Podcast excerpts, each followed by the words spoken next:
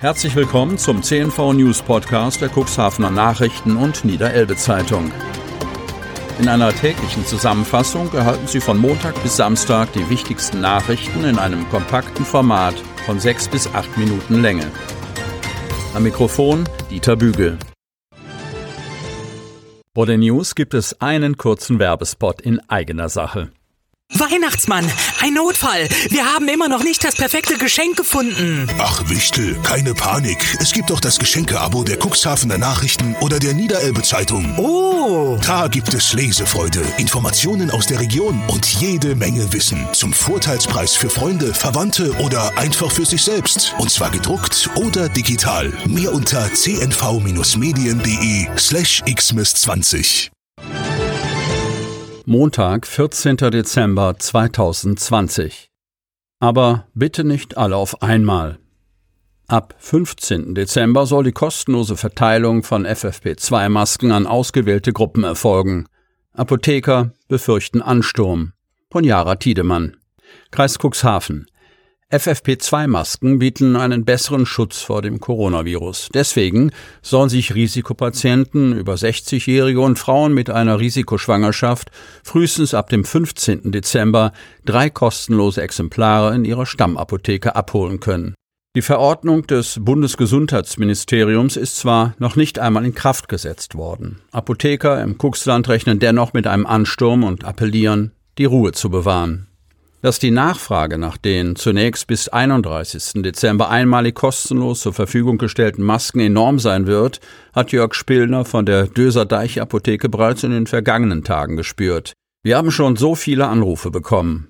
Jörg Spillner hat nun Sorge, dass die Menschen am Dienstagmorgen alle auf einmal in seine Apotheke stürmen werden, appelliert jedoch, genau das nicht zu tun. Schließlich müsse der normale Betrieb auch weiterlaufen und lange Warteschlangen sollten vermieden werden. Auch auf die Abstandsregelung müssen wir hierbei achten. Das ginge nur, wenn die Kunden nach und nach in ihre Stammapotheke kämen. Damit sich auch nur berechtigte Personen Masken abholen, werde darüber hinaus mit Personalausweiskontrollen gearbeitet, erklärt Jörg Spillner. Dass es hier auch Personen geben werde, die ihr Glück bei mehr als einer Apotheke versuchen, um möglichst viele Masken zu bekommen, halte er durchaus für möglich.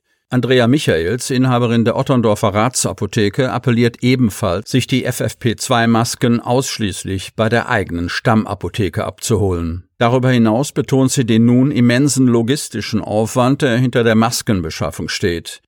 Die Idee von Gesundheitsminister Jens Spahn, die Masken kostenlos zur Verfügung zu stellen, ist toll. Es bleibt jedoch zu hoffen, dass er im Vorfeld auch die Maskenhersteller darüber informiert hat. Andrea Michaels und ihr Mann hätten ausreichend Masken bestellt. Und das, obwohl sie bislang eigentlich noch gar nicht schwarz auf weiß haben, von oben. Ob die Bestellung rechtzeitig ankomme, bleibe nun abzuwarten.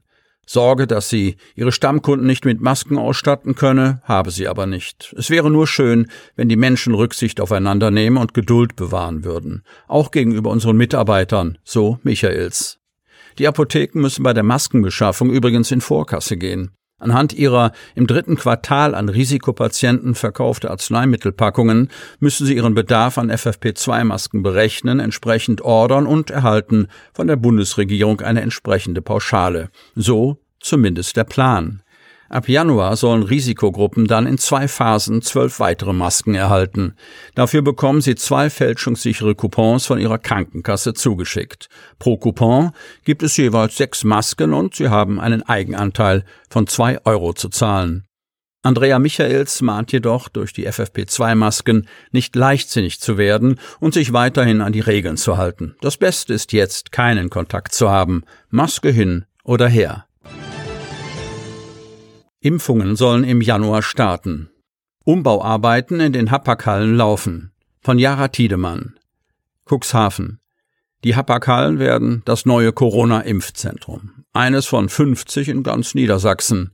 Zum Wochenende konnte mit Hilfe des Technischen Hilfswerkes THW und des DRK Cuxhaven-Hadeln mit den ersten Umbaumaßnahmen begonnen werden. Ziel ist es, diese bis zum 23. Dezember abzuschließen. Aktuell läuft alles wie geschnitten Brot, erklärt Marc Rittershofer vom Landkreis Cuxhaven und Leiter des Impfzentrums Cuxhaven. Die Vorbereitungen liefen deswegen so gut, weil vor allem zahlreiche ehrenamtliche Helfer und Helferinnen des THW und DRK mit anpacken und das gesamte Team Hand in Hand zusammenarbeite, so Rittershofer. Für eine erste Begehung des sich im Aufbau befindenden Impfzentrums kam am Sonnabend Oberbürgermeister Uwe Santja, Landrat Kai-Uwe Bielefeld sowie Vertreter der Stadt und des Landkreises Cuxhaven zusammen. Konzentriert, ohne viele Worte, arbeiteten unterdessen die Helfer des THW mit vereinten Kräften daran, im Hanseatensaal und weiteren Räumen PVC-Boden zu verlegen. Dieser kann später gut gereinigt und desinfiziert werden. Der Plan sieht vor, dass im Hanseatensaal später unter anderem die Anmeldung und Registrierung durchgeführt werden sollen. Vier Ärzte sind im Einsatz und werden dort vorab Impfgespräche führen. Von dort aus geht es dann in einem Einbahnstraßensystem Richtung Kuppelsaal, wo die Impfungen auf drei Impfstraßen stattfinden können. Begonnen wird zunächst mit einer Impfstraße. Pro Straße können wir dann 20 Menschen in einer Stunde impfen, erklärt Rittershofer. Von 8.30 Uhr bis 17.30 Uhr soll das Impfzentrum jeweils geöffnet haben. Die Kapazitäten werden je nach Entscheidung auf Landes- und Bundesebene und der Verfügbarkeit der Impfstoffe ausgebaut. Auch einen Ruhebereich wird es im Kuppelsaal geben. Eine halbe Stunde sollen die Menschen nach der Impfung zur Beobachtung hierbleiben. Nach 21 Tagen erfolgt dann der zweite Teil der Impfung. Ist der PVC-Boden überall verlegt, derzeit tagt noch das Landgericht Stade im Kuppelsaal, übernimmt ein Messebauunternehmen die weiteren Arbeiten. Ziel sei es, nach einem vorab sorgfältigen Probelauf Anfang Januar mit den freiwilligen Impfungen zu starten. Aktuell gäbe es aber noch einige Unbekannte. Wir wissen zum Beispiel noch nicht, wie viel Impfstoff wir bekommen und wie dann der tatsächliche Ablauf sein wird, so Kai-Uwe Bielefeld. Diese und weitere Fragen werden derzeit auf Landesebene geklärt. Die Verteilung des Impfstoffs erfolgt durch das Land Niedersachsen. Die notwendige Kühlung der Impfstoffe von ungefähr minus 70 Grad soll durch einen bereitgestellten Container neben den Hapakhallen gesichert werden. Klar ist, die Impfung der Risikogruppen wird vorrangig behandelt. Zusätzlich steuern mobile Impfteams Alten- und Pflegeeinrichtungen an. Damit auch die Menschen aus dem Landkreis das Impfzentrum gut erreichen, werden wir außerdem den öffentlichen Personennahverkehr anpassen, so Uwe Sandja. Per Telefonhotline sollen später die Impfanmeldungen erfolgen. Parallel werde nach wie vor daran gearbeitet, das medizinische Fachpersonal für das Impfzentrum einzustellen. Über 200 Bewerbungen haben wir bereits erhalten, so Bielefeld. Insbesondere Personen, die über eine Impfbefähigung verfügen, werden jedoch noch gesucht. Und zum Schluss noch ein kurzer Hinweis in eigener Sache. Sie wollen noch tiefer in die Themen aus Ihrer Region eintauchen? Im CNV Medien Podcast auf Tauchgang kommen jede Woche Freitag spannende Personen, emotionale Stories und tolle lokale Projekte aus dem Landkreis Cuxhaven zu Wort. Einfach kostenlos abonnieren auf Spotify, Apple Podcast, Amazon oder auf der Startseite unseres Medienhauses unter cnv-medien.de.